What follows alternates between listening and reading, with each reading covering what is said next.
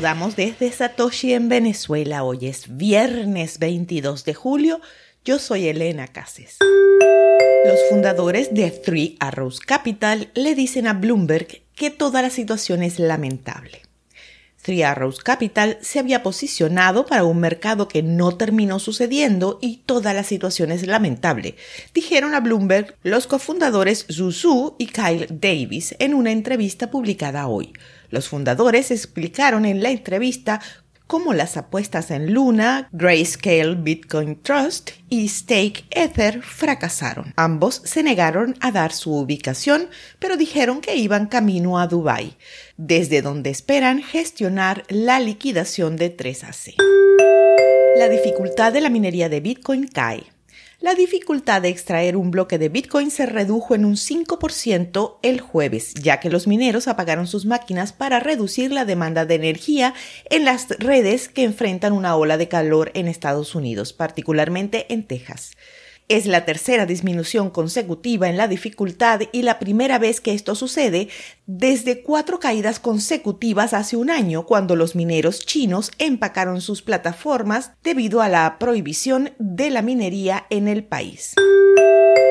Tesla sale ganando tras vender sus Bitcoin a pérdida.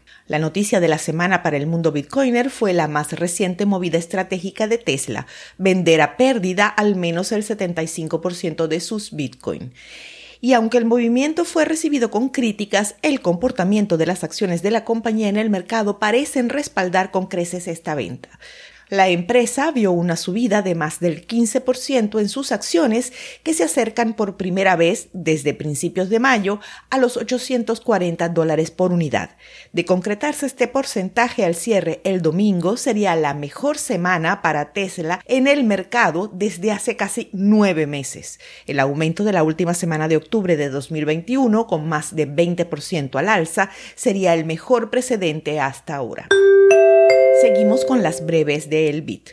Los Bitcoin le pertenecen a Celsius y no a sus usuarios, dicen abogados de la empresa. En un documento presentado por los abogados de la firma Kirkland, representantes legales de la compañía en bancarrota, se intentó mostrar que los activos que posee Celsius le pertenecen a la empresa, aunque hayan sido depositados por sus usuarios. Según se indica, esta tiene autoridad para transferir, vender o hipotecar. Desde el pasado 12 de junio, Celsius mantiene congelados los retiros de su plataforma. Cierra blockchain.com en Argentina. El exchange y proveedor de wallets con criptomonedas alega la crisis del mercado como causa.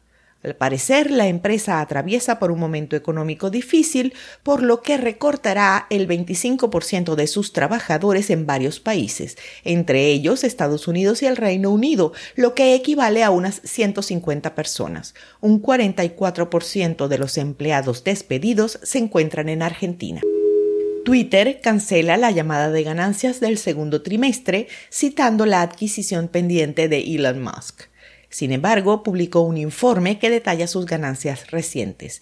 En el segundo trimestre anunció que había aumentado sus usuarios activos diarios en un 16.6% hasta los 237.8 millones, mientras que sus ingresos cayeron un 1% hasta los 1.180 millones de dólares.